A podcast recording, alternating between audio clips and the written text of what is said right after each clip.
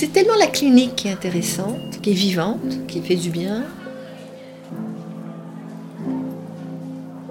Bonjour et bienvenue sur le podcast dans lequel les psys vous partagent leur histoire. Les cliniciens que vous entendez ici vous racontent leur parcours, leurs rencontres et vous dévoilent cette mise au travail intime et nécessaire, ce nouage indispensable entre vie professionnelle et personnelle.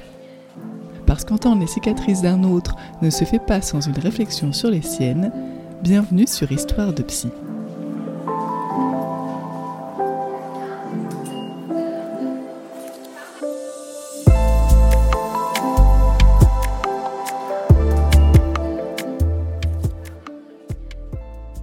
En marge.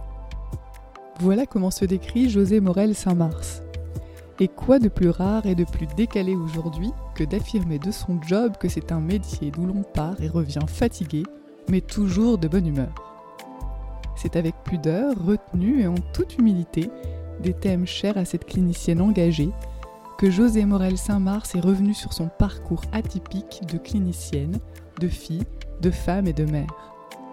Entre le Québec et la France, entre les difficultés financières et sa soif d'apprendre, mais aussi entre son rôle de mère et son engagement de clinicienne, José Morel Saint-Mars nous parle en toute simplicité des choses les plus délicates et les plus difficiles qu'elle ait pu rencontrer. Cette analyste nous explique ses grandes conversations avec les bébés, ses rencontres avec certains enfants et surtout son impression d'être toujours à côté, en marge, mais toujours fidèle à ses valeurs. Avec José Morel Saint-Mars, mettez de côté le jargon analytique celui des grandes écoles et des cabinets de psy de Paris, pour plonger dans une clinique en marge, celle des banlieues, celle de la précarité, celle de la misère, du deuil, de l'inceste aussi, celle où ça rate parfois, mais où il est important de toujours pouvoir y croire.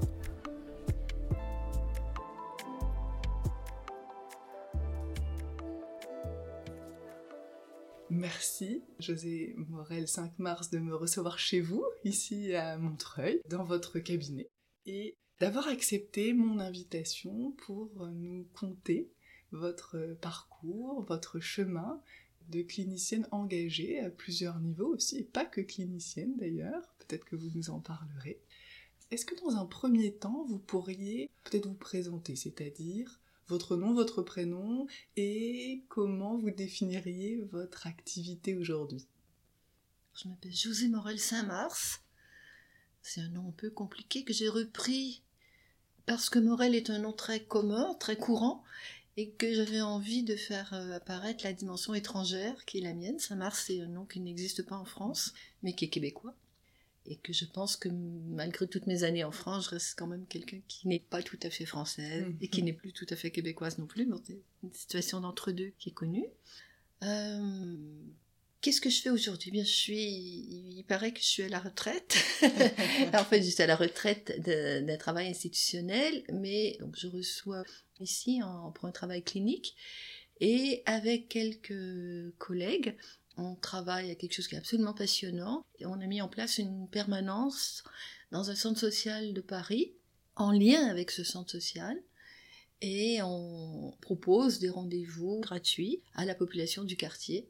Et ce qui est passionnant là-dedans, c'est qu'on est sept, et les sept, on est d'accord pour retravailler le cadre sans arrêt. En fait, le cadre se construit en marchant, on essaie d'inventer une pratique clinique qui permette à des gens qui n'auraient pas accès à un espace de parole avec un psychologue ou avec un psy. Hein. Quelqu'un dans mon entourage parle de psychiste comme métier, je me dis pourquoi pas. Et euh... C'est Toscaïès qui parlait de psychiste également. Ah, c'est lui, c'est de là que ça vient, d'accord, je savais pas. Mais c'est, c'est, ça m'étonne pas parce que la, la personne de qui je l'ai entendu est quelqu'un qui a sûrement travaillé les textes de Toscaïès. Et puis sinon, j'ai eu une pratique d'écriture qui en ce moment est un peu en panne. Et en ce moment, j'ai une pratique de collage euh, qui me prend du temps. D'ailleurs, je vais montrer mes collages la semaine prochaine. Voilà. Et j'ai très envie aussi, j'ai la chance d'être dans un collectif littéraire qui s'appelle Ruby.net et on, a la chance de pouvoir organiser des rencontres à la Maison de la Poésie. Et donc j'ai des moments comme ça où je travaille avec des, des gens qui écrivent et j'aime bien. C'est très créatif. J'ai besoin de ça. Et alors, pour commencer par le, commencement, Quand est-ce que vous avez entendu parler pour la première fois de psychologie et ou de psychanalyse ou lu le mot peut-être? Je me suis demandé, je viens d'un milieu très modeste, ouvrier. Mon père était débosseur. Ici, je crois qu'on dirait carrossier. Carrossier, oui.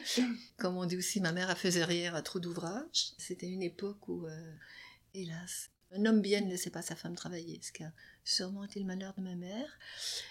Et donc, euh, où est-ce que j'ai pu entendre le mot?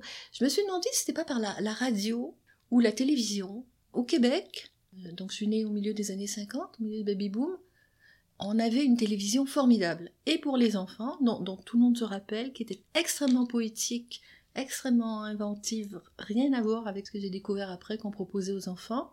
Et il y avait euh, des émissions à la radio, mais aussi à la télévision, de grande qualité avec des longs entretiens euh, fouillés. Et puis il y avait le dimanche soir, ce qu'on appelait les beaux dimanches, où j'ai découvert le théâtre. Enfin, moi, ma, ma première formation s'est faite par la télé. Donc j'imagine que c'est là que j'ai entendu parler de psychanalyse. Je dois dire que dans ce milieu où j'ai grandi, il y avait quand même une fenêtre ouverte, un milieu très très catholique, peut-être j'y reviendrai, mais ma mère lisait, et à l'époque, l'Église euh, exerçait la censure sur les livres, et ma mère lisait les livres interdits par l'Église, bien que très très pratiquante. Je me rappelle ma mère lisant Simone de Beauvoir, euh, ah oui. ma mère protestant contre le fait que, comme elle disait, il suffit qu'il y ait le mot fesse dans un livre pour qu'il soit interdit. Et donc les livres sont entrés très tôt dans ma vie. J'ai lu, j'ai eu un souvenir très curieux. Le premier jour d'école, j'ai su lire. La maîtresse a fait une leçon et j'ai compris comment ça marchait. Et je me disais, ah, c'est comme ça que ça marche. Je revois la scène. En fait, j'avais un grand frère qui, mes parents avaient réussi, avaient, il n'y avait pas d'école maternelle, donc on entrait à l'école à 6 ans. En CP directement En CP directement. Et pour mon, mon frère aîné, mes parents avaient réussi à, à, lui payer une école privée. Et moi, je mourais d'envie de. Je regardais ce qu'il faisait à l'école et tout.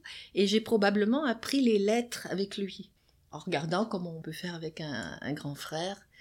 Et je me rappelle de cette leçon où la maîtresse a mis en lien une consonne avec une voyelle.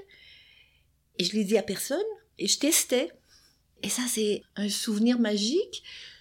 Et à la maison, on avait très très peu de livres. Et à un moment donné, je suis tombée sur un livre, ça marchait plus. Ça marchait plus. Alors j'essayais, ça... et j'ai compris après que c'est un livre en anglais. Ah Voilà. Donc je pense que, en tout cas, plus précisément, psychologie, psychanalyse, j'ai lu deux très mauvais livres, mais les mauvais livres, des fois, ouvrent des perspectives intéressantes. C'était Les prodigieuses victoires de la psychologie de Pierre Daco en marabout, et après Les triomphes de la psychanalyse. J'ai vu que ce sont des livres qui existent encore, 2,99. Ah, D'accord. des, des, fois, je me dis, il faudrait que j'aille voir ce que ça donne. Et là, évidemment, c'est dans les, les, triomphes de la psychanalyse qu'on sort de là, on a toutes les maladies. Ah on oui, dans tout. Mais je sais pas, j'avais gardé en tout cas l'idée de d'un un monde compliqué. J'ai envie de dire que la pensée nord-américaine peut être facilement binaire. Je pense qu'il y avait beaucoup de westerns à la télé, par exemple. Hein. Les bons, les méchants, c'était toujours très clair. Et je pense que ce qui m'a intéressé assez tôt, c'est de pressentir qu'il y avait un univers où les choses n'étaient pas simples. Et je me rappelle que toute petite, j'avais conscience que ce qu'on me racontait, c'était ça marchait pas. Les mères aimaient faire la cuisine. Eh ben non, ma mère, elle aimait pas faire la cuisine. Donc je, je me disais, mais c'est pas comme ça. Voilà, j'étais déjà un peu décalée. J'étais une petite fille, euh, je rêvais beaucoup. Je lisais, je rêvais beaucoup. Alors après, je pense qu'une autre rencontre importante pour la psychanalyse, ça a dû être Anaïs Nin. Mais ça, je suis plus grande, j'ai 18 ans. Qui est une une écrivain, un écrivain, une femme écrivain qui était écrivain et psychanalyste. Elle a dû naître au début du XXe siècle. Ça a été une écrivain sulfureuse. Je ne sais pas si aujourd'hui je l'aimerais autant qu'à l'époque, mais en tout cas, c'est tout un, un, univers. Elle était très fantaisiste, elle fréquentait les milieux d'artistes les, les, plus modernes, les musiciens. Les... Ça me fascinait. Mon intérêt pour la psychanalyse est, a toujours été associé à mon intérêt pour la, la vie des arts. Je rêvais de Saint-Germain-des-Prés, je rêvais de la France, de la culture. Euh, voilà, je crois que ça commence comme ça. Quand je termine mes études secondaires, j'ai 15 ans et je dois choisir mon orientation. Déjà à 15 ans? Déjà à 15 ans. Et le, le fonctionnement de... Il n'y a pas le bac, j'ai pas mon bac. il, y a- il y avait un système de qu'on appelle les cégeps. On pouvait prendre des dominantes. Je crois que c'est un peu ça qui, est en train de se mettre en place ici. On prenait une dominante. J'avais pris sciences humaines comme dominante, mais j'avais déjà un peu dans l'idée d'être psychologue avec en même temps le sentiment que jamais je pourrais euh, déjà faire des études. euh, Il faut que je vous dise une chose qui a été importante pour moi, c'est que, chance historique, au fur et à mesure que je grandissais, le système scolaire devenait gratuit. Et les règles pour entrer à l'université très claires. Donc pour quelqu'un qui venait sans appui, euh, avec mon frère aîné, on est énormément de cousins, on était comme les premiers à entrer à l'université. Et je dois dire que psycho, c'était une filière sélective. C'était 1 sur 10 qui était admis en psycho. Je dis ça parce qu'après, je vais arriver en France où je vais découvrir que psycho, c'est plutôt la filière pas du tout sélective. Pour la licence. Oui, Et la la sélection se faisait. euh, Après, au niveau de la maîtrise, mais, pas au niveau de la licence, alors que là, c'était... On passait des entretiens. pour, Pour, la entrer- licence. pour entrer pour le- l'équivalent de la licence, qui s'appelle qui s'appelle le bac, là-bas, histoire de faire simple. Il y avait une première sélection qui était faite sur les dossiers, et une deuxième sélection qui était faite avec un entretien. C'est Oui, une oui. sacrée sélection Voilà. pour euh, une entrée euh, dans les études supérieures. Ouais. Pour entrer à l'université, il y avait, au début, pour tout le monde, il y avait des tests psychotechniques, des... C'était des, des figures à déplier. Si on déplie la figure et qu'on les superpose, qu'est-ce que ça fait? Ou des trucs en miroir, ou des textes à trous, fallait trouver le code, ou des proverbes ou des expressions dont il fallait trouver le sens? Toutes les épreuves de lettres, je, m'étais très bien classée, et tout ce qui était euh, géométrie dans l'espace, là, je n'y arrivais pas. C'était rigolo parce que je l'ai passé donc la même année que mon grand frère et lui, il a réussi toutes les, les épreuves de dépliage ou de des rotations dans l'espace. J'ai dû être la dernière. et par contre, celle de, de lettres, mais était moins bon. C'est une autre caractéristique de, de la famille ce qui m'a fait réfléchir après sur la généalogie, c'est que euh, dans notre famille, les quatre enfants, on a fait des études supérieures, ce qui est pas très fréquent, et ce qui me fait penser que la rupture c'est ma mère qui l'a faite. Ma mère, qui n'est pas allée à l'école, je crois qu'elle avait à peine fini son cours primaire. Euh, par ses lectures, elle a soutenu quelque chose, et c'est elle qui avait une pensée déjà critique, décalée, euh, qui questionnait les choses, Et très ouverte finalement. et très ouverte, ouais. Alors, euh, cela dit, elle est décédée pendant que j'étais au lycée, à l'équivalent du lycée. Quand j'arrive au lycée, j'ai déjà entendu parler de la psychanalyse. Ça m'intéresse déjà parce que je me rappelle que j'ai pris allemand comme langue optionnelle parce que je voulais lire Freud dans le texte. Alors, comment j'ai entendu parler de Freud? Ah oui, c'est l'arrivée des livres de poche. Les livres étaient très très chers au Québec. En plus, on n'était pas très riches. Je crois pas qu'il y ait eu de psychanalyse à la bibliothèque que je fréquentais. Et par contre, arrivent dans les années 70 les livres de poche. Et là, il y a eu, je, je me rappelle avoir lu Psychopathologie de la vie quotidienne et le mot d'esprit, son rapport à l'inconscient.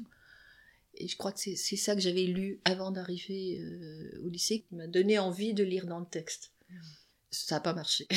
Ça fonctionnait pas comme la lecture au CP, c'est pas si simple. Non, puis, puis j'ai eu, euh, là j'ai eu un professeur qui aurait dû faire autre chose, mais qui n'était pas fait pour enseigner, parce que je me suis aperçue que j'apprends assez vite à lire. Parler, c'est autre chose, mais pour lire une langue étrangère, j'aurais pu, mais bon.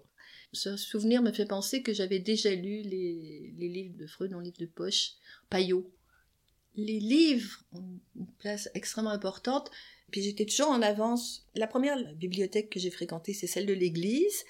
Euh, J'avais 7 ans, je voulais lire La Comtesse de Ségur, il fallait avoir 10 ans. Puis après, je voulais lire Les Sylvie, je sais pas si vous connaissez cette série.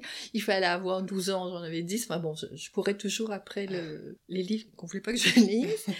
Et après, il y a eu une, une bibliothèque municipale. J'ai lu tout Molière. Et quand j'ai eu, je sais pas, 13 ans, je pense, ma mère m'a filé sa carte. Et donc, j'allais du côté des adultes. Mais là, j'ai lu n'importe quoi. Vraiment n'importe quoi. Ce qui fait que j'ai une espèce de formation en même temps, de- comme les autodidactes. Ma mère avait une phrase qui était Lis ce que tu veux, mais parle-en, ce qui est une assez bonne position, je trouve. Le problème, c'est que il n'y avait pas beaucoup d'interlocuteurs pour parler de ce que je lisais. Donc ensuite, une orientation. J'ai déjà des cours de psycho qui sont pas du tout intéressants. Et je maintiens quand même mon, mon idée de faire psycho avec de grands doutes sur le fait que je pourrais devenir psychologue clinicienne. Je pense que j'ai pas la trempe, que c'est trop trop prestigieux pour moi, j'y crois pas du tout. Ça va me suivre toute ma vie. Encore maintenant. Et euh, que- quelqu'un qui était psychologue qui m'avait dit Mais tu vas passer comme une balle, tu fais ta demande en psycho, tu, je suis sûre que tu vas l'avoir. Et donc ça a marché. Et il y avait deux universités francophones à Montréal, j'ai été acceptée dans les deux, l'Université de Montréal et celle qu'on appelle l'Université du Québec à Montréal. L'Université de Montréal était plus prestigieuse, mais aussi plus classique.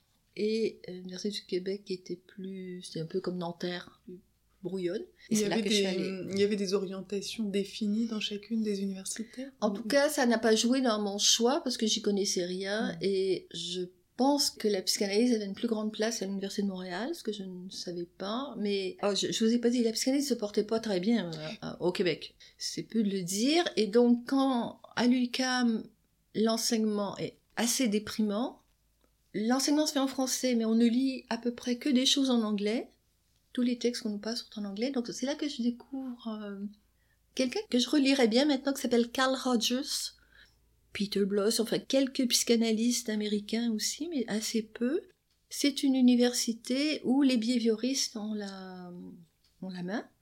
Et alors ça, moi, euh, compter le nombre de fois qu'une mère a regardé son bébé et si elle a tourné la tête à gauche ou à droite, c'est pas franchement ce qui m'intéresse. Quand je finis ma licence et que je cherche quelqu'un pour diriger mon, ma- en maîtrise, il faut que je me trouve un, directeur de recherche, une directrice de recherche. Les thèmes proposés aux équipes de recherche sont essentiellement sur les animaux, la motivation chez le saumon. Ah euh, ah oui, oui, oui, il y avait plein de choses sur euh, la désensibilisation de la peur des, des serpents. À Montréal, c'est extrêmement utile. Euh, et le seul endroit où on pouvait travailler avec des humains, c'est il y avait une branche très forte de travail avec Piaget, dans la lignée des travaux de Piaget. Et il y avait des gens qui avaient beaucoup travaillé, notamment en Afrique. Donc je me suis dit, bon, ben, je vais aller du côté du développement de l'enfant. Et puis, mais les cours de clinique, il y avait quasiment rien. Oui, et pourtant, d'emblée, c'est la psychanalyse qui vous parlait ou l'orientation n'était pas définie pour vous à Ce qui m'intéressait, ça a toujours été la clinique. En fait, ça commençait, c'est en maîtrise. À l'époque, en maîtrise, on était mis au travail avec des patients dans des... Oui, vous aviez Dans pas eu de stage en licence? Non, moi je m'en suis inventée. Il y avait un organisme de santé mentale qui organisait des, du travail avec des mères seules avec des enfants et ils avaient besoin d'étudiants pour s'occuper des enfants pendant que les mères étaient en réunion. Et là, moi je sais que j'avais fait ça et que ça m'avait bien intéressé d'observer les enfants, comment ils faisaient. et- En tout cas, moi ce qui m'intéresse, c'est les humains. Oui, c'est ça. Ah oui, il y avait, pour la maîtrise, il y avait un prof qui était intéressé par la question du jeu. Donc j'avais proposé un sujet sur le jeu. Moi, je voulais absolument travailler avec des humains. Et des enfants plus particulièrement ou pas Probablement. Oui, Ouais. je pense que les, les enfants, c'est apparu assez tôt. Ce qui est probablement d'ailleurs une caractéristique des gens qui viennent de milieux modestes où on, on se dit qu'on va commencer avec les enfants plutôt que. je sais pas. Alors que c'est pas plus simple. hein. Non, c'est pas si simple. Oui, ce que j'allais dire, c'est que dans ma formation, dans ces trois premières années là, qui correspondent à la licence, on a eu un cours sur Freud, un très mauvais cours sur Freud, qui présentait les stades anal, euh, euh, oral, anal, dans l'ordre, un truc inutile, pas intéressant, Une présentation encore une fois très théorique et très théorique et pas sensible du tout. Et une fois, un prof nous a parlé de Jacques Lacan. Et ça, ça m'avait ébloui.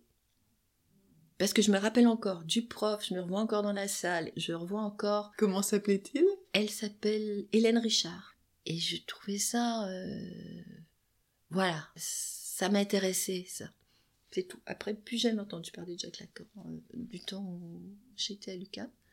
Donc Vous étiez encore une fois en quelque sorte en décalage avec ce qui était proposé, puisque vous recherchiez de la clinique, euh, de l'humain, comme vous Oui, dites? ah, j'ai oublié de vous dire aussi que je travaillais à plein temps et donc j'avais peu de contact avec d'autres étudiants. J'avais pas, la- pas beaucoup la possibilité de me faire des, des amis ou en tout cas des compagnons d'études Pour payer vos études, c'est ça? Pour vivre. Ah oui. mhm.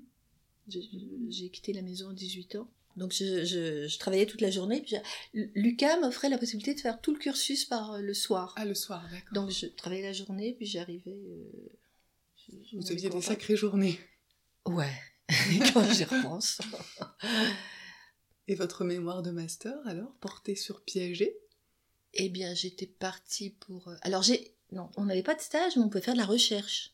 J'ai fait un peu de recherche avec ce professeur, qui un des professeurs qui travaillait dans, dans la lignée de, de Piaget. Et je me rappelle être allé au domicile de famille pour compléter des, des protocoles, des enfants qu'on n'avait pas eu le temps de, de, revoir, mettons, pour une dernière séance. J'ai découvert que la recherche, c'était pas pour moi. D'abord, parce que je, trouvais qu'on passait beaucoup de temps à prouver des choses qu'on savait déjà. mais surtout, c'est que je me rappelle que ce que je devais évaluer, le dispositif était destiné à évaluer à quel moment un enfant peut prendre en compte ce que l'autre pense ou voit tout dans ce qui avait des interactions entre euh, l'enfant, sa mère et moi montrait que cet enfant maîtrisait parfaitement l'idée que l'autre. Mais il, échouait à toutes les épreuves. Et j'avais aussi été extrêmement sensible au rapport de ses mères avec cet enfant qui tout à coup prenait une valeur parce que des gens de l'université venaient. C'était dans un milieu très, très, le même que celui où j'avais grandi, un milieu très modeste. Et là, je vais vous dire deux choses. L'une, c'est que je crois que j'étais encore au cégep. J'avais lu une série d'articles dans la presse d'une, de quelqu'un qui décrivait la situation des enfants dans les quartiers défavorisés et qui déplorait le manque de psychologues scolaires. Donc oui, les enfants, ça fait longtemps que, ça, que je l'avais en tête. Et je m'étais dit, moi j'ai eu la chance de pouvoir faire des études et moi je ferai ça. Je travaillerai avec les enfants défavorisés ce que j'ai fait. et après, sur le travail à, domicile, entre la première année et la deuxième année d'université de psycho, j'ai pris une année sabbatique pour voyager d'abord, et puis après j'ai cherché du travail. Et pendant quelques mois, je me suis retrouvée dans un centre communautaire qui travaillait avec des personnes âgées. Mais une partie de mon travail, c'était d'aller chez des gens à la retraite, proposer les services du centre social. Et donc, j'allais dans un assez grand territoire de Montréal. Au Québec, les listes électorales à l'époque étaient affichées sur les, poteaux de téléphone. Et donc, on, relevait le nom des gens où c'était écrit retraité, on allait sonner. Et on, proposait les. c'est quand j'y pense. et là, là, j'ai découvert euh, tout. L'inceste, la misère, la folie. Et sans supervision, avec mon 19 ans tout mouillé, j'ai découvert que la sexualité, ça dépassait largement 30 ans. Ah oui, j'ai beaucoup appris. Et je crois que cette expérience a fondé mon intérêt pour l'humanité dans toute sa diversité et mon, intérêt pour la clinique. Alors c'est la dame qui 19 ans, hein, 19 ans, pas de supervision, se débarque et qui me raconte qu'il y a des petits bonhommes verts qui sortent par les prises de courant. C'est l'autre qui relève sa jupe pour me montrer ses cicatrices des 23 opérations qu'elle a eues. C'est euh, cet homme qui a été marin euh, sur toutes les mers du monde et qui vit maintenant dans une chambre minuscule et dont je perçois la solitude. En fait, c'est que je percevais les choses. Je crois que ça a été un à la fois traumatique parce que je, percevais, je sentais, mais je n'avais pas les moyens d'élaborer et, et c'était pas prévu en plus. Vous n'étiez pas accompagné pour ça Pas du tout. Euh, une des pires scènes, c'est euh, cet homme qui nous avait reçus euh, avec sur les genoux une fillette qui devait avoir 13-14 ans et maintenant je lis la scène incestueuse, mais à, l'époque, je, je, elle n'allait pas à l'école? Non, on va pas à l'école.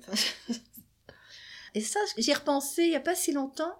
J'y ai repensé quand j'ai travaillé, à nouveau travaillé à domicile ici en Seine-Saint-Denis. Alors, à la fois ça a été traumatique, mais en même temps ça m'a probablement conforté dans mon désir de travailler comme clinicienne et de...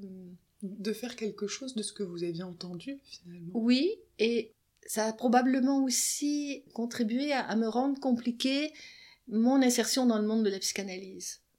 Parce que c'est pas le monde du beau divan et... Comme on pourrait le penser classiquement quand on pense psychanalyse. Oui, oui, avec les séances très chères et tout. Cabinet parisien avec le divan. voilà, les objets en or sous vitrine et ce genre de choses qui existent. J'en ai rencontré. Euh, pas chez mes psychanalystes. voilà. Ce sont donc, pas ceux qui euh, vous ont parlé en tout cas. voilà. Et donc à l'époque, j'ai fait une première. Euh, j'allais donc je vous ai dit j'ai entendu que ma mère est décédée pendant que j'étais euh, au lycée, l'équivalent du lycée, et ça s'est passé à une période extrêmement trouble de l'histoire du Québec. Au même moment, on a eu la loi des mesures de guerre. Il y avait des mouvements indépendantistes qui avaient, il y a eu des enlèvements, il y a eu euh, des morts. Euh, il y a le char d'assaut qui a débarqué dans la cour du cégep. enfin, une période extrêmement tendue. En fait, c'est la première fois que je fais le lien. J'ai retrouvé cette même ambiance tendue dans la ville après les attentats de, du Bataclan, hein, du Mm. Bataclan, du stade de Saint-Denis et tout ça. C'est une ville qui... Une euh, tension. euh, une ville tension. Et en même temps, il y avait le drame euh, familial. Euh, J'allais pas bien. Mhm. Et donc, j'ai fait un premier travail thérapeutique. Donc là, Euh, vous aviez quel âge Quand ma mère est morte, j'avais 16 ans. Et arrivée à l'université, il y avait un service un peu l'équivalent du BAPU. Et donc, je suis allée voir euh, là quelqu'un que j'ai vu un peu. Une clinicienne. Et une clinicienne qui ne se disait pas psychanalyste à l'époque, mais qui après, j'ai vu.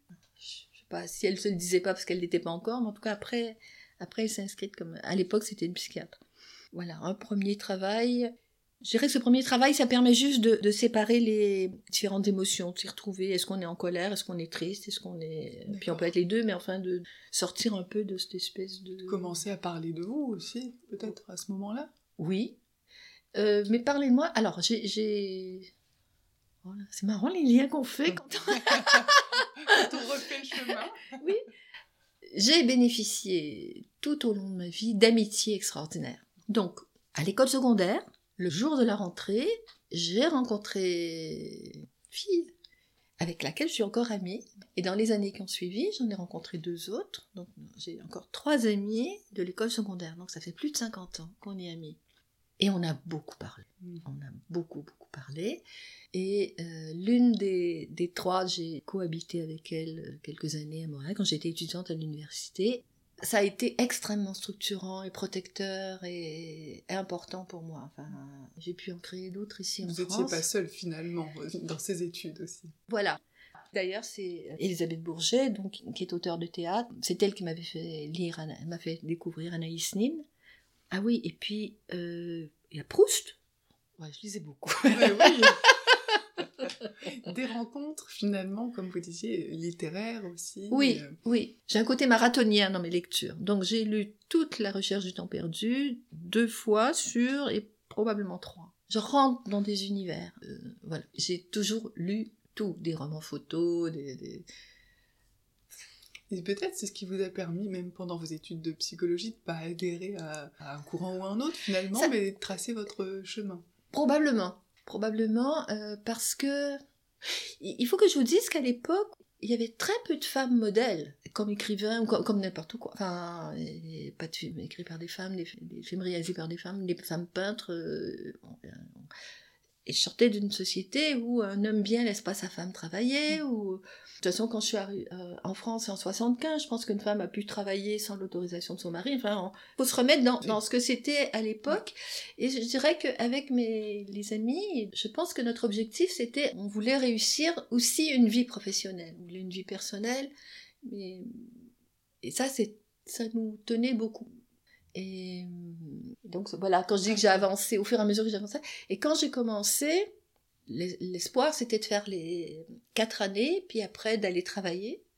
Mais comme j'aurais été dans une école secondaire de, de, de bonne qualité, peut-être d'avoir un, un meilleur travail. Et euh, voilà. Et puis quand j'ai terminé ces quatre années-là, la suite était devenue gratuite. D'accord.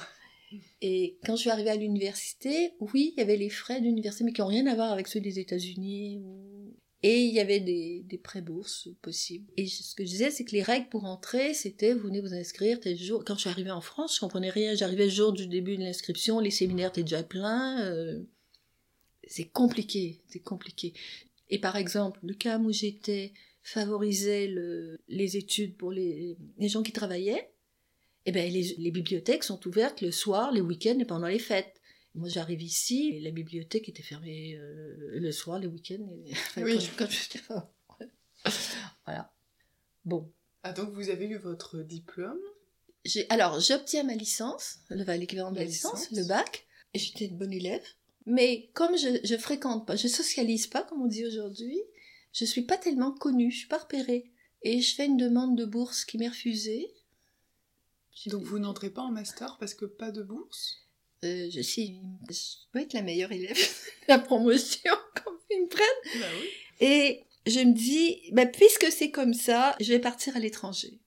Et d'ailleurs, savoir, puisque comme j'étais assistante de recherche à l'université anglophone, la personne pour qui je travaillais, Norman Segalovic, je me rappelle, euh, il avait lui étudié en, à Moscou. Donc je parlais pas un mot de russe, évidemment. J'ai fait une demande à euh, Moscou, Liège, Paris et Genève. Euh, ça, c'était donc fin de la deuxième année de la licence. Et puis, il s'est passé une année, ma, troisième année. J'ai commencé la maîtrise à, Montréal, ah. à l'UCAM. Et, euh, et, donc, je vais faire ce travail sur le jeu et commencer à travailler dans une institution avec des patients et tout ça. Et à ce moment-là, je reçois d'abord une réponse de la France qui me dit c'est bon, vous avez la bourse, il faut être là la semaine prochaine. Et puis, après coup, je crois que j'étais déjà arrivée à Paris quand, euh, je sais plus si c'est Genève ou la Belgique, mais j'étais déjà à, Paris. Je vais au consulat de France, toujours ignorante comme je suis, et je tombe sur un jeune homme qui sûrement euh, n'était pas du même milieu que moi. Je lui dis voilà, j'aurai la bourse, voilà la bourse qu'on me propose. Moi, ça me paraît pas beaucoup, mais est-ce qu'on peut vivre avec ça? J'ai pas, j'ai pas de grands besoins. Mais... Il me dit ah oui, vous pourrez. Des clous. je lui dis, j'ai pas de famille, ma famille peut pas m'aider, mais voilà, je suis toute seule. Euh. Et donc, me voilà arrivée à Paris avec ma bourse. Euh. je, me rappelle, les débuts, c'était difficile. Enfin, ce qui m'a sauvée, c'était les livres. Parce que j'étais romantique, donc c'était, voilà, Paris. Et mais quand j'avais à choisir entre prendre un café ou, payer le temps pour envoyer une lettre, euh, bon, j'aurais aimé que ce soit plus confortable. Et ça se passe pas bien quand j'arrive à Paris parce que l'administration française étant ce qu'elle est, j'ai bien une bourse pour être en maîtrise, mais on m'admet en deuxième année de DUG, notamment parce que l'UCAM est une université récente et qu'ils l'ont pas dans leur, leur cahier d'équivalence et tout. Donc, euh, Donc vous devez refaire une année? Eh ben, Je suis allée à l'ambassade du Canada. Bon, le premier que je rencontre, le sale type de l'époque de MeToo. Ah il aurait des emmerdes. Hmm. Ma mère nous avait légué un, sens du nom assez prononcé. et finalement, je rencontre quelqu'un qui est bien et qui me dit on peut faire pression sur l'université. Je devais aller à Paris 5 pour qu'elle te prenne en, maîtrise. J'ai une bourse pour faire ma maîtrise. Ou alors, tu peux aller à Viltaneuse, qui est prêt à te prendre. C'est pareil, pas d'appui. Maintenant, j'aurais dit, mais oui, vous faites les pressions. Je saurais aujourd'hui que ça n'aurait pas d'incidence. Mais moi, j'ai eu peur que ça, ça ait des incidences. Et donc, j'ai dit, bon, mais je vais aller à Viltaneuse. Mais alors, quand on arrive de Paris, du quartier latin, qu'on arrive à Viltaneuse, arrêt de bus cimetière, D'accord. à l'époque, c'était tout neuf, donc c'était dans le champ. Il y avait moins de livres dans la bibliothèque qu'il y en avait dans les bureaux de, mes profs à, l'UQAM. C'était et là, je découvre que les gens qui sont là, ils sont là parce qu'ils savent pas quoi faire. Ah, ça a été terrible, terrible. Une sacrée arrivée en France. Ah, bienvenue. Euh, ouais, l'arrêt de bus cimetière. Là, je ah Et à l'époque, il n'y a pas le, le métro à Paris aujourd'hui. Il va jusqu'à Saint-Denis, mais à l'époque, il, va pas si loin. Enfin, bon, tout ça, c'est compliqué. Et là, par contre, une grande chance, il faut faire un stage. J'obtiens un stage au CMPP de Saint-Denis. Et là, merveille, bonheur, heureusement, ça, ça m'a sauvé. Je rencontre des psychanalystes. Le CMPP est dans un quartier qui s'appelle les Francs-Moisins, qui est toujours un quartier de gens en fragilité. Et je découvre que la psychanalyse, ça peut concerner les gens, ça peut concerner les banlieues, les, les, gens des banlieues. Et là, euh, je suis très très impressionnée par euh, les gens qui sont là. Je me rappelle d'une qui allait au séminaire de Lacan. Lacan, je suis arrivée en France en 76. Lacan est encore vivant. Je l'ai vu une fois. Lors d'un séminaire? Je suis allée, j'ai essayé d'aller à son séminaire. J'ai vu un vieux monsieur qui faisait des gribouillis au tableau. Et, mais je trouve que j'ai réagi pas mal. Je me suis dit, t'arrives 15 ans trop tard, c'est pas grave. Vous avez vécu la dissolution de l'école alors? Alors moi j'y étais pas, j'étais pas dans ces cercles-là. Donc, euh, mais oui, j'ai eu connaissance parce que D'accord, il meurt en 80 Non, Dissolution, c'est 80 et il meurt en 81 Oui. Et Sartre meurt en 80. Enfin, les grandes figures, là, euh, j'ai raté beaucoup de choses, mais quand on sait pas, qu'on n'a pas les réseaux, qu'on n'a pas les codes, euh, ben voilà. On... fait ce qu'on C'est vrai. voilà. Mais en tout cas, ce stage me. Il y a eu des rencontres à plusieurs niveaux pendant le stage. Des psychanalystes. Des psychanalystes. Et puis je découvre d'autres métiers, les psychomotriciens, les éducateurs, les psychologues scolaires, bon, tout ça Puis me... des patients aussi. et des, des enfants, le- les... pas au début, pas pendant les stages. J'ai- J'assiste aux, aux réunions, je vois les conflits, bon, tout ça. Et mon premier poste a été dans ce, ce CMPP. Alors, entre-temps, moi, je travaille à la FNAC. Je suis d'abord euh, au rayon sciences humaines, c'est le bonheur parfait. Alors, j'ai travaillé dans la première première FNAC, qui était un lieu extraordinaire, un mélange de gens sans papier, dont j'étais, de, de gens venus du monde entier, de gens qui étaient passés par la bord, de, de militants contre la guerre du Vietnam, de gens en lien avec Vincennes. Et tous les gens qui étaient là étaient créatifs. Ah, le bonheur. Je suis passée à la FNAC Forum des Halles, où j'ai fait l'ouverture. Je me rappelle avoir installé les livres. Dans le temps, il y avait une vraie librairie.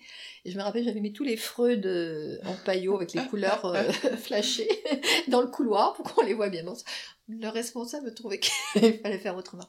Mais je raconte ça parce qu'à l'époque, on attendait les livres de psychanalyse. Je me rappelle d'une collection du chant freudien au seuil, il y avait très peu de livres qui paraissaient. C'était un bonheur, ces livres qui arrivaient un par un.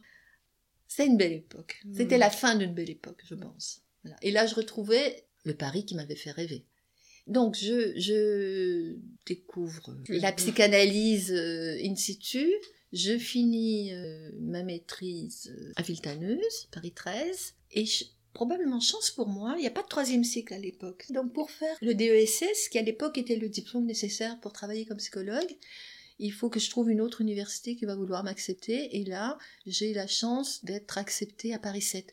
Je reviens en arrière. Quand j'étais au CMPP stagiaire, un des psychiatres, psychanalystes, Michel Chaoul, m'avait dit Tu devrais aller à la Borde. Et, et est-ce qu'il m'a aussi parlé de Fréchine Je ne sais plus.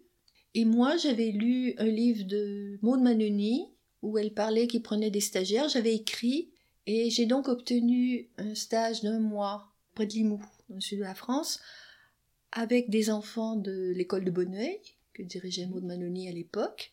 Et puis, le mois d'après, alors je sais plus comment s'est fait le passage de la Borde à Fréchine, mais en tout cas, été stagiaire à Fréchine.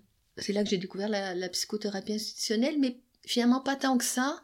Mais j'ai appris une chose importante, en tout cas à Fréchine, c'est que la folie existait. Parce que ce que j'ai pas dit, c'est qu'à l'époque où j'étais à l'Université du Québec à Montréal, c'était les années forces de la l'antipsychiatrie. Vous avez fait des rencontres de patients, De qui ont pu vous marquer ou- Oui, et puis j'apprends des choses comme euh, je me rappelle de, comment la bonne volonté suffit pas. Je pense à une patiente qui ne se lavait pas, qui changeait pas de vêtements, et moi maladroitement j'ai j'ai insisté pour qu'elle change de pull. voilà. L'autre chose que j'ai apprise dans ce stage, c'est que le mauvais caractère, c'est pas de la folie. Parce que, évidemment, c'est une clinique où il n'y a pas de blouse blanche, donc le premier temps qu'on est là, il faut démêler qui est soignant et qui est soigné. Je me rappelle de quelqu'un, je ça c'est sûr, ça c'est un patient. Ben, pas du tout. c'est pas la même chose d'avoir mauvais caractère, de se mettre en colère, de d'être ronchon ou je sais pas quoi. Euh, là, c'est quelqu'un qui avait vraiment très mauvais caractère. Mais avoir mauvais caractère, c'est pas être fou.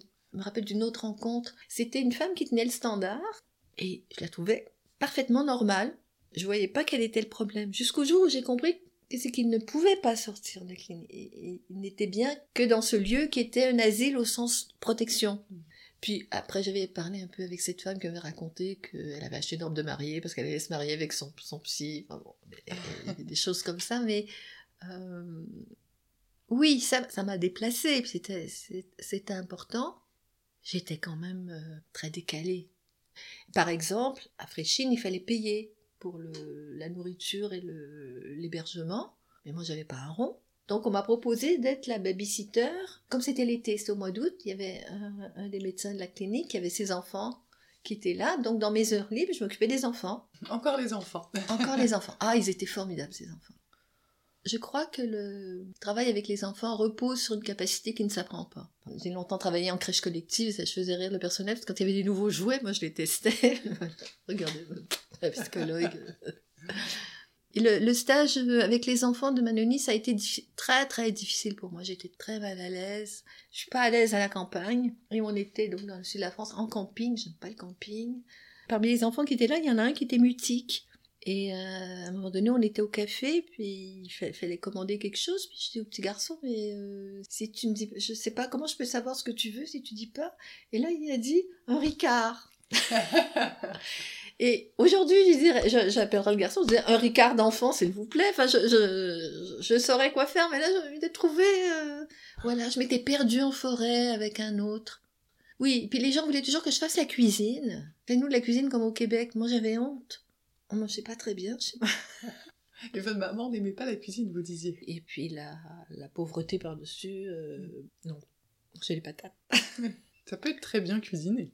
Ça peut être très bien cuisiné, mais je savais pas faire la cuisine. Je, je savais pas. je- Puis j'étais impressionnée par la cuisine française. Et puis euh, il se trouve que dans mon trajet, j'ai rencontré l'homme qui est devenu le père de mes enfants, qui lui fait la cuisine.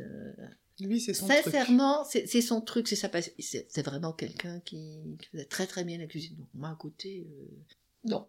mais j'ai appris avec lui maintenant. Mais, enfin, non, c'est resté. C'est pas une passion chez vous. c'est pas une passion et je suis toujours assez mal à l'aise quand je inviter des gens à manger. Je... Bon.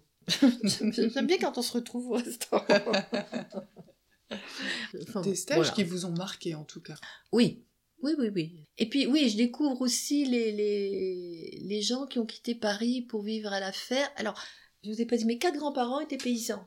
Ils étaient 12 enfants chez mon père, donc il n'a pas pu garder la terre, mais je pense que c'est ce qu'il aurait aimé.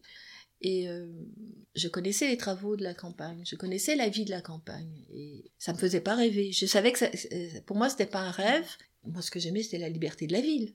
En plus, j'ai habité sur euh, la rue Saint-Denis, qui est comme l'équivalent de la rue de Rivoli à Paris. Et donc, le premier métro qui a été construit, c'était au coin de la rue chez moi. Donc, très vite, j'ai pu circuler. euh, puis, bon, avant, il y avait l'autobus. Enfin, je- voilà, je me sens libre. Bizarrement, il y a des gens qui se sentent libres à la campagne. Moi, c'est à la ville que je me sens, je me sens libre. Et, et surtout, pas dépendante des adultes. Et oui. Plus j'avais une une mère qui nous laissait assez libre. Donc, bon. Ma mère avait envie d'avoir des filles aventureuses. Je n'étais pas le modèle qu'il lui fallait, mais j'ai bénéficié en partie de cette liberté. De lecture, de déplacement. Oui. euh, Oui, c'est précieux. C'est un héritage. C'est un héritage. C'est la part de l'héritage qui me va bien. Donc euh, voilà, les premiers stages. euh, je compte, donc je fais ma maîtrise. Je suis acceptée en DESS à Paris. sept. Paris 7. Ça se passe pas très bien. Je suis enceinte. Je travaille à mi-temps. J'accouche pendant l'année de DESS. C'est une période où on travaille beaucoup sur les traductions de Freud. On revoit les traductions de Freud. Je vois pas l'intérêt. Je l'ai vu après, mais à ce moment-là, je, je connais pas assez l'œuvre de Freud pour voir la différence que ça fait. Je comprends pas comment fonctionne l'université. J'ai l'impression que c'est un lieu de copinage et, et de- d'entre-soi. Moi, évidemment, euh, j'essaye de venir à travailler à la bibliothèque. Je suis enceinte, j'ai j'ai beaucoup de trajets pour aller à, à l'université. J'arrive, c'est fermé parce qu'on sait pas quoi, c'est pas annoncé d'avance. Enfin, je trouve que les étudiants, on n'est pas très bien traités. Enfin, je me sens pas bien traitée comme étudiante. Je suis assez- assez malheureuse, je comprends rien. C'est compliqué. euh, C'est pas un succès.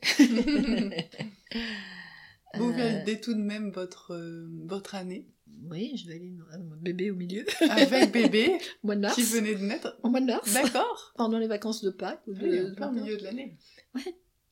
Je me rends pas compte.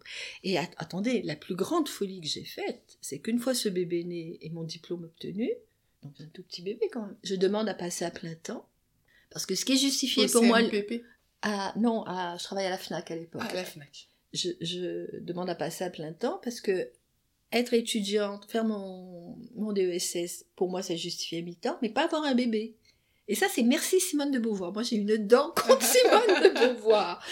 Les pages de Simone de Beauvoir sur la maternité et le discours qu'il y avait à l'époque. Et euh, ah oui, ça, c'est. euh, je serais toujours en colère. Sachant que vous avez fait votre soutenance, j'imagine, euh, en juin, votre soutenance de mémoire, Ouais. avec votre bébé qui avait 3-4 mois.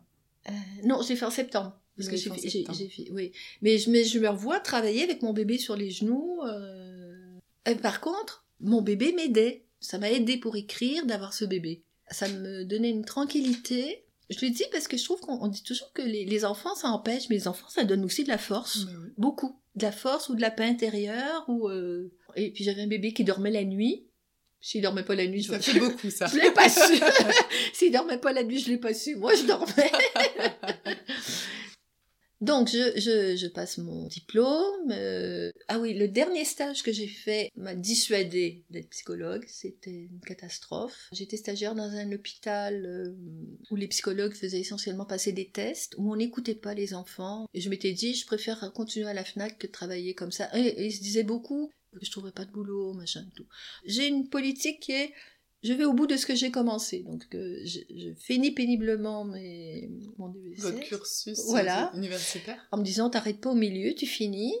Je retourne à la FNAC et là, des gens sont venus me chercher de, du CMPP. Alors après, j'ai su que c'était des histoires politiques. Peu importe. En tout cas, j'ai travaillé, j'ai fait un remplacement d'une année au CMPP de Saint-Denis, où là, j'ai les premiers patients. Ça, c'est merveilleux je suis à ma place. Je, je doute, évidemment, mais... Euh... Mais là, ça vous parle. Ah bah oui, oui, oui. Je me rappelle de... Oui, on se rappelle des, des, choses qui marchent quand on démarre. Ça peut pas se répéter, mais une petite qui venait très très timide, qui bougeait pas, qui voulait rien, tu veux jouer à quoi, c'est pas, veut pas faire de dessin. J'ai pu deux, trois fois comme ça, puis la quatrième fois, euh, bah rien, j'ai dit bon ben, dans ce cas-là, on arrête. J'ai reçu dix minutes. Et la fois d'après, mais ça a été extraordinaire. C'était une explosion euh, de dessins, de jeux. J'avais même fini par demander, je pourrais pas travailler dans la salle de psychomotricité parce qu'ils voulaient faire du ballon. Et, euh, je me rappelle une petite fille euh, d'origine sénégalaise. Je continuais à lire beaucoup et j'avais lu quelque chose sur qu'il y a des djinns qu'on entend et des djinns qu'on voit. Les esprits, c'est ça? Voilà. Et je savais qu'elle était arrivée en France depuis pas très longtemps. Elle avait, mettons, 11 ans, mais elle est arrivée quand elle avait 8 ans. Donc je, lui demandais, mais c'était comment quand tu étais là-bas? Et... Je lui avais dit, mais les, les jeans chez toi, on les voit ou on les entend? Et Là, c'est pareil. Ça, les souvenirs que j'ai, ce sont ces interventions ou ces questions qui ouvrent tout à coup les gens. Ça, c'est des expériences euh, très là, fortes. Il y a rencontre. Il y a rencontre. Et puis, il y a des choses drôles de transfert. Je pense à un petit garçon que je voyais le matin à l'ouverture du CMBP. Ça devait être à 8 h le matin, ou 8h30. Enfin, non, pas 8 h faut exagérer. Ça devait être 8h30. je ne sais pas. Mais en tout cas, le, le, box où je travaillais était à côté de la salle de réunion et le matin les gens préparaient le café et à l'époque je vivais pas sans café. Si ça avait été un produit interdit, j'aurais eu des problèmes avec la loi. et évidemment j'ai pas le temps de prendre un café et il y a des fois des enfants un peu ennuyeux donc ils venaient, ils faisaient un dessin, ils parlaient pas. Et donc il dessinait, il faisait son dessin, euh, et tout à coup je baisse les yeux sur sa fille. Il avait fait une scène de western, et c'était écrit café sur la porte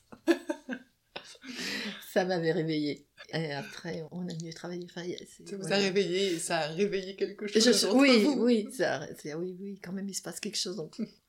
Je me rappelle de, justement pour cette petite fille-là, qui, euh, avec qui la question des jeans avait ouvert quelque chose, le CMPP fermait autour du 14 juillet. Et euh, le dernier jour, j'avais peut-être sept rendez-vous. Et les six premiers, aucun n'est venu, puisqu'on était déjà dans, donc en, en, période de vacances scolaires. Puis on se dit, c'est pas la peine que je reste. Je, je m'en ai dit, mais le septième est venu. et c'est un père qui était venu très cérémonieusement m'offrir un vase qu'on garde toute sa vie, qu'on n'aime pas particulièrement, mais me remercier de m'être occupé de sa fille. C'est des beaux moments. Oui. C'est des moments aussi où on se dit, j'ai bien fait de tenir, quoi, de pas partir, de, de dire non, non. Et quand je travaillais à domicile, des fois c'est très difficile de tenir, mais j'ai dit que je venais, peu importe l'endroit, faut que j'aille. Quelqu'un m'attend et... Vous avez travaillé donc en CMPP, puis à domicile, c'est ça? Et après, non. Mon bébé est entré en crèche et on a su à ce moment-là qu'il y avait des psychologues de crèche, ce que je savais pas. Mon bébé était dans une crèche du département de la Seine-Saint-Denis et donc j'ai postulé. Et là, euh, c'était très très curieux parce que j'ai pas su à quel moment je passais l'entretien d'embauche. En tout cas, j'ai été embauchée. Et là, pareil, merveille. À l'époque, il y avait une puéricultrice qui, qui, recevait les candidats et après, une psychologue de l'équipe nous rencontrait. Je me rappelle quand j'avais discuté avec cette psychologue, c'est comme si je découvrais qu'il y avait un travail qui était exactement celui dont je rêvais. Donc en milieu populaire, en crèche et en PMI, donc avec des petits-enfants. Et puis il y avait un effet miroir avec cette femme qui était plus âgée que moi, mais qui avait deux enfants qui habitaient Montreuil. Voilà, on était de part et d'autre d'une bretelle d'autoroute. Et puis, euh, cette femme, elle était lumineuse, elle n'était pas du tout psychanalyste. Et euh, elle avait fait partie des premières psychologues qui avaient travaillé en Seine-Saint-Denis. C'était une rencontre avec Claude Ayou, donc cette femme. Mais aussi, quand vous m'aviez proposé qu'on se rencontre, j'ai réalisé que une rencontre extrêmement importante pour moi, ça a été l'équipe de psychologues de Seine-Saint-Denis qui travaillait en crèche et PMI. L'année où j'ai été embauchée, nous avons été 12 jeunes psychologues à arriver. Et j'ai retrouvé là la solidarité qu'il y avait quand j'étais au collège. Et on a avancé ensemble. Et qu'est-ce que ça nous a fait du bien? Qu'est-ce que ça a été formidable de... J'ai souvenir d'une soirée, on était quelques-uns de, de cette nouvelle bande, et on se racontait nos ratages. Et on a ri. Et ça fait tellement de bien, ça ancre le désir en même temps. On sort d'une espèce d'idéal de pureté, les enfants qui veulent pas venir, les enfants qui disent non, les, et puis le, personnel qui vous guette à la porte pour voir comment ça s'est passé. Enfin bon. D'ailleurs, je suis arrivée en 82 dans ce service. En 84, avec d'autres, on a créé l'Association nationale des psychologues de la petite enfance, qui vit toujours d'ailleurs. Et ma grande chance quand je suis arrivée, je l'ai pas réalisé tout de suite, c'est qu'à cette époque, le médecin responsable du service de PMI s'appelait Jacqueline de Chambrun, une femme extraordinaire qui avait fait de la résistance, qui fait partie de ces militants de la guerre, euh, c'est une vieille dame, et qui avait une vision politique du soin. Et euh, je comprenais pas toujours ce qu'elle disait, c'est pas toujours facile à comprendre, mais en fait, c'est un peu comme les figures de d'Ouri ou de, c'est des figures très fortes qui donne envie de travailler. Elle avait eu par exemple cette idée que je trouve formidable de à l'époque, le département était divisé en cinq ou six grandes régions et chaque médecin responsable pouvait se choisir une tâche spécifique. Donc l'un a décidé de travailler sur la question du plomb, une autre sur la mort subite du nourrisson. en fonction de son désir Voilà. Et elle lisait les, les, CV des gens qui étaient embauchés et elle repérait sur quoi ils avaient fait leur mémoire, qu'est-ce qui les intéressait. Elle essayait de connaître son monde assez pour savoir sur telle question tu devras aller voir telle personne. Et donc elle a travaillé. Vous ne deviez pas coller à son discours, mais vraiment chaque personne avait son univers. En voilà, et on avait cette chance de pouvoir organiser des formations d'une semaine pour le personnel des crèches et de la PMI. Ah, ah, mais c'était. Et elle disait, il faut, de temps en temps, il faut faire quatre pas dans les nuages. Puis après, nous ramener au travail. D'avoir travaillé dans un service sous sa direction, ça a été une chance immense parce que ça, j'ai réalisé que, en fait, elle n'a été là, je crois que cinq ans. Moi, j'ai fait toute ma carrière, en fait. Je, je, suis pas partie de ce service de PMI. Et donc, euh, ces cinq années ont donné l'allant pour euh, toute la suite. Et après, les gens qui travaillaient dans le service, il y avait ceux qui avaient connu Madame de Chambrun et ceux qui ne l'avaient pas connue. Hmm. C'était vraiment une figure marquante. Vous diriez que c'est entre autres euh, la rencontre avec elle qui a lancé aussi les thèmes euh, qui vous parlent et sur lesquels vous écrivez, des articles très cliniques sur euh, vos rencontres en crèche, la question des enfants, mais aussi de la périnatalité, du deuil aussi, vous parlez beaucoup du deuil, de l'intime pas aussi précisément que ça, mais il y avait cette part de créativité possible. Et euh, je me rappelle une des premières actions à laquelle j'ai participé, une journée sur l'accueil des enfants handicapés en crèche. Et je me rappelle qu'elle avait dit, jusqu'ici, l'accueil des enfants handicapés a été un, accueil sauvage et généreux. Elle, elle, avait des formules comme ça tellement justes. On aurait pu dire aussi c'est n'importe quoi. C'était plus poétique.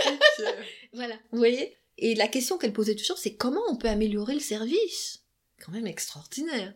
C'est quelque chose qui est resté tout au long de, bah, vos interventions là-bas? Ça s'est perdu. Non, c'est comme par... mes collègues en PMI maintenant euh, sont... C'est du gâchis. Oui. Moi, je pense que je serais tombée malade si j'étais pas partie. J'ai été en colère tout le temps. J'aurais eu une ulcère, je pense. Par rapport à... Colère d'impuissance. Oui, la possibilité d'accueillir qui était plus la même. Bah oui mais c'est pas propre ni aux psychologues ni à la Seine-Saint-Denis. C'est euh, ce que je trouve dramatique partout, c'est la négation de l'expertise, de l'expérience. L'expertise, c'est pas un mot que j'aime. L'expérience. Mais on est dans l'expertise maintenant. Voilà, on est dans l'expertise et, l'expérience et la compétence ne sont plus reconnues. Mm. Par rapport à l'agrément des, des familles d'accueil, par exemple, j'ai pu voir trois, quatre équipes de personnes différentes qui disent ça va pas, ça va pas, ça va pas, et c'est pas pris en compte, on n'arrive pas à le faire prendre en compte. On est toujours soupçonné de, je ne sais quoi, ou pas écouté, ou euh, les choses se construisent plus avec les légendes. C'est une question que je pose à chaque fois. Vous, qu'est-ce que vous en pensez? Qu'est-ce que vous pensez de l'avenir de la clinique aujourd'hui?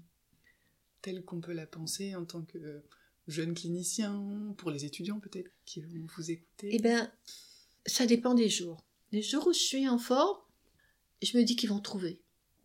C'est tellement la clinique qui est intéressante, qui est vivante, qui fait du bien, que les gens ne vont pas accepter de cocher des cases et de devenir des, des robots. Et puis, aussi, je me dis, mais.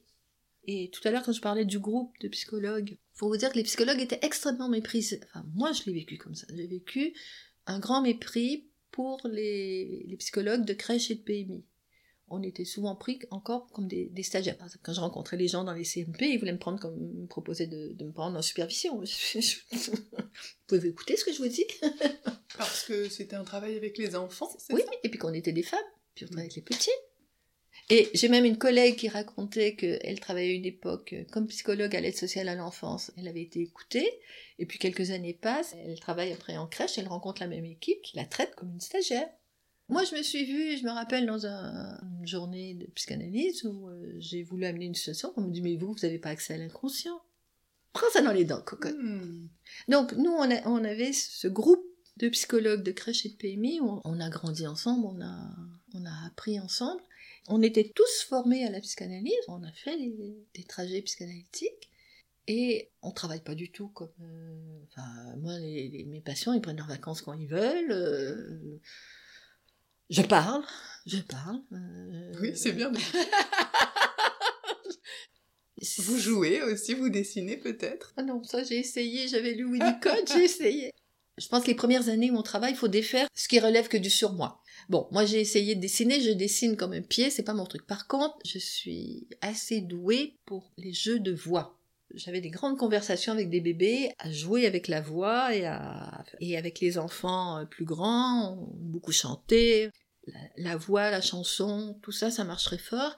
Et puis, ça c'était drôle, mais au fur et à mesure que j'ai fait des collages, les enfants qui venaient me voir faisaient beaucoup d'installations dans mon bureau avec euh, du scotch, euh, du papier. On a fabriqué des livres. Enfin bon, c'est passionnant. Mais moi, j'ai pas dessiné. On a écrit, mais on n'a pas beaucoup dessiné. oui, vous avez beaucoup écrit aussi. Ben, j'ai commencé à écrire assez tôt. Euh, de toute façon, moi, je voulais être écrivain. En fait, c'est pas glorieux, mais je, suis devenue psychologue parce qu'il fallait que je gagne ma vie. Et un métier où on part de bonne humeur, on revient fatigué, mais on part de bonne humeur et où euh, on se sent un peu utile, bah, c'est pas si mal. Et comme il a fallu que je continue à gagner ma vie toute ma vie, Et ça continue même maintenant. Oui, bah, l'écriture est un peu partie là, je sais pas. Oui, je sais ce qui se passe, mais bon, j'espère que ça reviendra. Mhm.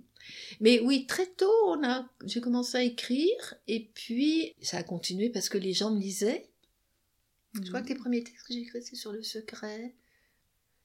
Vous pensez que c'est euh, quelque chose de presque nécessaire en tant que clinicien de pouvoir avoir un espace où s'exprimer, que ce soit par le, l'écriture, le collage ou, autre d'ailleurs, mais en tout cas cette part de ce côté artistique? Je ne sais pas. Moi, oui. Hmm. il faut pouvoir parler de son travail à quelqu'un ou à quelques-uns, ça c'est évident. Et les activités artistiques ne, suffisent pas. dans les années 90, j'ai travaillé quelques années sur la question des traumas crâniens à l'hôpital La Salpêtrière avec un neurologue le matin, psychanalyste l'après-midi, qui avait obtenu des fonds pour s'intéresser aux malades qui étaient opérés suite à un traumatisme crânien, en offrant à la fois un suivi médical mais aussi un suivi psy. Il s'appelait Joseph Gazangel, cet homme. Ça, ça a été une rencontre déterminante pour moi parce que c'était à Paris, c'était un homme, et on avait un mode de pensée commun. Et ça a été extraordinaire pour moi de pouvoir penser avec quelqu'un, dans une relation autre c'était pas mon psychanalyste, c'était pas mon superviseur, mais on, a travaillé ensemble, on a, et on a fait du bon boulot. Je me, rappelle d'un des chirurgiens, des neurochirurgiens, qui est pas un bavard, ni un trop branché psy, qui avait dit Oh, pendant trois ans, on a eu la paix. une belle aventure. Et donc, de ce travail est née une longue amitié, et pendant plusieurs années, on mangeait ensemble une fois par mois, et puis on se racontait nos histoires de patients. J'ai réalisé après coup, pendant ces années-là, ça m'avait servi de supervision, je ne sais pas, faudrait trouver un autre mot. En tout cas, ça me permettait de parler de mon travail à quelqu'un, il faut parler. Et après sa mort, je me suis sentie un peu désorientée, et là j'ai repris avec euh, quelqu'un d'autre. Et... Il y avait de la transmission possible, en tout cas, entre vous. Oui, d'ailleurs, c'est la personne que je vois maintenant, c'est quelqu'un que je tutoie, à qui je raconte des trucs. Euh... J'ai pas besoin de la révérence. Des fois, je lui dis, écoute, j'ai besoin de te raconter. Je veux pas être toute seule avec cette histoire. J'ai besoin que quelqu'un d'autre me dise ce que ça lui fait, ce que je vais te raconter. Euh, est-ce que j'exagère? Des fois, il y a des, des, choses que me raconte un patient. Je me dis, moi, je trouve que ça, ça va pas du tout. Et il va me dire, bah oui, c'est complètement fou. mais des fois, je suis pas sûre de moi. Enfin bon, bref. D'où l'intérêt, et c'est ce que vous disiez par rapport à l'avenir de la clinique, c'est d'être plusieurs finalement. Ah oui, je pense que les, jeunes gens vont inventer des pratiques qui vont inclure plus les SMS, les, outils techniques, euh, les podcasts, peut-être qu'ils liront moins, je sais pas, les trucs en Zoom. Euh, moi, je fais pas de consultation par Zoom. J'en fais un peu par téléphone avec des gens que je connais. Je me suis aperçue qu'il y a des patientes pour qui on a fait ça pendant le confinement. Le premier, on ne pouvait pas faire autrement. Au deuxième confinement, personne n'a souhaité continuer par téléphone. Ah Mais après, j'ai une patiente qui est venue, qui habite loin, qui a des petits-enfants, et je me suis aperçue que ça ne fait pas de différence pour moi, que je l'ai vu là ou que ça a été au téléphone. Alors qu'il y a d'autres patients, je me suis aperçue que je me rappelle pas de ce qui s'est dit quand c'était au téléphone. Mhm. Même pour la supervision, il y en a une que j'ai faite par téléphone, je me rappelle pas, ça s'inscrit pas. Mhm. J'ai toujours dit que j'avais été plus psychanalyste avec les enfants qu'avec les adultes, parce que je ne voulais rien pour eux. J'ai les miens pour vouloir quelque chose, ça me eh suffit. Et c'est pas que j'aime les enfants, c'est qu'ils m'intéressent. Et les enfants étaient sûrement sensibles à un positionnement différent, mais en tout cas, ça produisait des effets tellement étonnants. Les enfants qui venaient en courant dans mon bureau, les enfants qui me cherchaient, des... je me rappelle un petit garçon qui avait 4 ans, quand le papa lui avait dit qu'il partait au sport d'hiver, euh, il avait dit mais je pourrais pas voir Madame Morel. Bon, moi-même j'étais étonnée, mais je crois qu'ils investissaient ce lieu où ils pouvaient être eux-mêmes, avec quelqu'un qui les aimait bien, c'est sûr, mais pas pour moi. Enfin, je sais, sais pas comment dire. Pas comme un parent finalement aussi. Pas comme une tante, pas comme une grand-mère. Mm-hmm. C'est pas affectif. Enfin, c'est pas affectif, si quand même, mais euh, avec cette distance qui permet de, de voir qu'est-ce que tu as à dire, qu'est-ce que tu fais, et euh, et avec les adultes, j'étais parfois plus embarrassée de comment dire mes, mes valeurs ou mes idéaux intervenaient plus. Les gens qui tiennent des propos racistes, par exemple, c'était compliqué pour moi. Mm-hmm. Mm. Pourquoi j'ai fait une thèse? Euh, justement, c'était pour... Euh, comment dire Très vite, j'ai travaillé et j'ai eu besoin de ce temps pour euh, rapailler toutes mes lectures, remettre de l'ordre. J'ai trouvé que c'était un exercice qui avait été tout à fait salutaire. En plus, c'était un moment où j'avais des, des butées temporelles à dépasser qui n'étaient pas faciles à dépasser pour différentes raisons. J'ai pas fait une dépression nerveuse, je me suis pas retrouvée en prison, je suis pas rentrée au couvent. J'ai fait une thèse. de toute façon, je disais, je pars en tête. Et hum, ça a été extrêmement précieux, ce, luxe que je me suis donné de lire euh, Freud, tout Freud, euh, beaucoup de Freud en tout cas, de lire des biographies, de lire des auteurs euh, que je connaissais pas. J'ai eu la chance de travailler avec Monique Schneider, qui est une femme remarquable, pas du tout apprécié à sa juste valeur, qui a appris à rentrer dans les textes de Freud. Et ça m'a donné aussi une assise. Un jour, j'avais écrit un article, mais justement sur Freud et l'humour. Dans la même revue, il y avait deux articles, le mien et celui de quelqu'un qui est passé par toutes les grandes écoles et qui parle la lui. Et en regardant les deux articles, on avait pris les mêmes citations, on avait les mêmes idées. En gros, on avait fait la même analyse. La mienne était lisible par qui voulait lire, et la sienne restait quelque chose d'élitiste. Et ça, ça m'a énormément réconforté en me disant, bah écoute, si toi aussi t'étais passé par toutes ces grandes écoles, tu ferais comme ça. Mais après tout, ta fidélité, elle est peut-être dans le fait que tu écris des choses un peu compliquées, mais de façon simple. Et quel était le titre de votre thèse? Quand la pudeur prend corps. À l'époque, il y avait Le Monde donnait un prix de la recherche. Et j'ai pu participer à ce, ce prix parce que on n'était pas les uns contre les autres puisqu'il y avait cinq, cinq gagnants. Tous les cinq, vous avez eu. Euh, Donc il y a cinq personnes qui ont eu le, prix. J'ai été sûrement la, plus contente. Je, je volais. Pour moi, c'était extraordinaire. Puis après, on a été publié au PUF. Oui, oui. Et il y a une autre chose aussi quand j'ai fait ma thèse qui a été importante, c'est que bah, ma soutenance de thèse, ça a été un des plus beaux moments de ma vie. Un grand moment. C'était en septembre 2000, euh, 2001 juste après les attentats de New York, quelques jours après, dans une tour à Jussieu. Et je pense, j'ai compris après que probablement les gens avaient envie d'avoir enfin un moment un peu gay. Donc, moi, j'avais, j'espérais qu'il y ait deux, trois personnes dans la salle, mais il y, a il y a eu des gens debout dans la salle de danse. Et euh, c'est Pierre Fédida, qui était président de- du jury, qui s'était tourné vers Patrick Guillaumard en disant Mais qui sont toutes ces femmes? Et Guillaumard avait répondu C'est la Seine-Saint-Denis, monsieur. Et j'avais l'impression d'ouvrir une porte. Ça avait du sens. Ouais. Oui, ben, mais ce qu'on fait, quoi. Et que ça soit en même temps un exercice de liberté. J'ai travaillé très longtemps avec quelqu'un qui s'appelle Yves Lugrin, qui, quand je lui disais faut faire comme ci, comme ça, il me disait qui dit ça? Pourquoi vous dites ça? Pour vérifier si c'était moi qui, par mon expérience, ou pensais que c'était bien, ou c'était parce que Dolto l'a dit, ou Ah oui. Lacan l'a dit, ou machin l'a dit. Et ça, ça a été précieux. Ce travail de thèse, il vous a permis des rencontres? Des rencontres de, de, de textes. Le séminaire sur l'amour de Perrier? Est-ce que ça a permis des rencontres après? D'abord, ça m'a donné un petit peu d'assurance quand même. Voilà. Et, et je dois dire que pour la thèse, j'ai eu la chance, mon petit frère avait fait une thèse avant moi. Mon petit frère est physicien. Je n'étais pas la première de la famille, ça c'était pas mal. On peut pas toujours ouvrir les portes. Qu'est-ce que j'allais dire? Je sais plus. Qu'est-ce que ça avait changé? Ça a permis en tout cas que, que les gens commencent à lire vos textes. Ah. Oui, plus, plus, un peu plus. Et puis ça, ça a permis une rencontre aussi qui a été importante pour moi, qui est celle de Laurent Levaguerez, qui, a le, qui est le webmaître de- du site udip.org, et qui m'a invité à, pendant plusieurs années, sept ans je crois bien, euh, j'étais au groupe de lecture, c'est-à-dire que lui recevait toutes les, revues de psychanalyse, et on se partageait les revues, on faisait des comptes rendus, et moi je, faisais le papier final. Quand je vous disais que mes rencontres se font par la lecture, c'est-à-dire que j'ai rencontré plein d'auteurs par ce travail, j'ai rencontré des gens de différentes euh, associations, et moi j'ai lu énormément de choses à ce moment-là, de toutes sortes de revues. Alors j'ai encore une question pour vous embêter. Euh, Vous m'embêtez pas. Comment vous qualifieriez finalement votre parcours ou, peut-être le travail que vous avez fait? Qu'est-ce que vous retirez de ce parcours-là dans l'après-coup? Première chose que je dirais, c'est que j'ai le sentiment d'être restée fidèle à mes idéaux de jeune femme. Ou, je ne l'ai pas raconté, mais j'ai j'ai été en, en couple très tôt avec un militant marxiste-léniniste de la plus dure espèce, qui se préparait à noyauter je ne sais plus quelle, quelle industrie, euh, comme ça se faisait à l'époque. Et je me rappelle, je lui disais, écoute, toi, tu organiseras les, les gens pour ça. Moi, un par un, je les aiderai.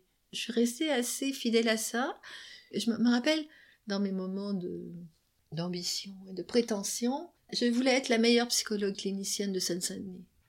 En fait, mon école secondaire, c'est qu'une école de filles. On venait toutes de familles, euh, personne n'était allé à l'école. C'était compliqué de faire des études et on n'était sûrement pas, aucune n'était née pour faire des, des études longues. Et cette chance qu'on a eue d'avoir les meilleurs profs qui ont cru en nous, qui nous ont offert cette chance d'apprendre, eh ben, je crois que c'est ça que j'avais envie de redonner. D'y croire. Ça, je suis restée euh, engagée, décalée. La théorie ne m'intéresse que si elle sert à faire avancer les choses. Je essayé hier avec une collègue. euh, je comprends le lacanien, mais je le parle pas, et je crois que j'ai jamais eu envie de le parler. Et par contre, je pense que j'ai. Est-ce qu'on change de milieu? Oui, non. Mais hum, je pense que le trajet que j'ai fait fait de moi quelqu'un d'assez accueillant. Je peux confirmer. Euh, Et l'autre chose, c'est que ce que m'a permis le fait de venir en France, et souvent je disais ça de Lacan, avec toute l'ambivalence que je peux avoir, c'est un autre sujet, mais les gens qui suivaient Lacan sont des gens qui aimaient la folie. La psychanalyse que je connaissais aux États-Unis, où les, approches n'aiment pas la folie. Et c'est là qu'on rejoint la question de l'art. C'est-à-dire que moi j'aime la marge. Quand je faisais des comparaisons entre le Québec et, et la France, je disais, je pense qu'au fond, je me sens mieux en France. C'est pas que le pays est mieux, mais la marge est plus large. Parce qu'il y a plus de monde, parce que parce qu'il y a autant de gens dans l'île de France qu'il y en a dans tout le Québec. Donc pour trouver des semblables ou des, des interlocuteurs, ben, on se donne rendez-vous à Châtelet, chacun est au milieu avec les transports en commun, c'est facile. Mais quand euh, on est à Montréal et que le correspondant est à Rimouski, euh, au fond, de la Gaspésie, c'est compliqué. Voilà, j'aime j'aime la marge. Eh ben merci. Merci beaucoup pour cet échange très, très précieux aussi. Et, et ces différents liens que, que vous avez pu faire. J'ai oublié des choses.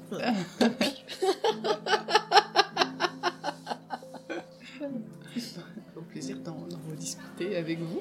Oui.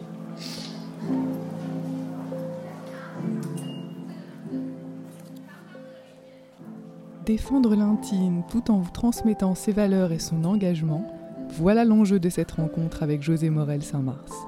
Une rencontre particulièrement touchante de par sa délicatesse et son humilité. J'espère que par son histoire, vous avez pu entendre l'importance de pouvoir écrire et dire des choses compliquées mais de façon simple. Parce que c'est en parlant de nos histoires et de nos ratages aussi, comme elle le dit, qu'il est possible de travailler ensemble et de penser la clinique. C'est peut-être dans les marges que s'écrivent les choses les plus importantes.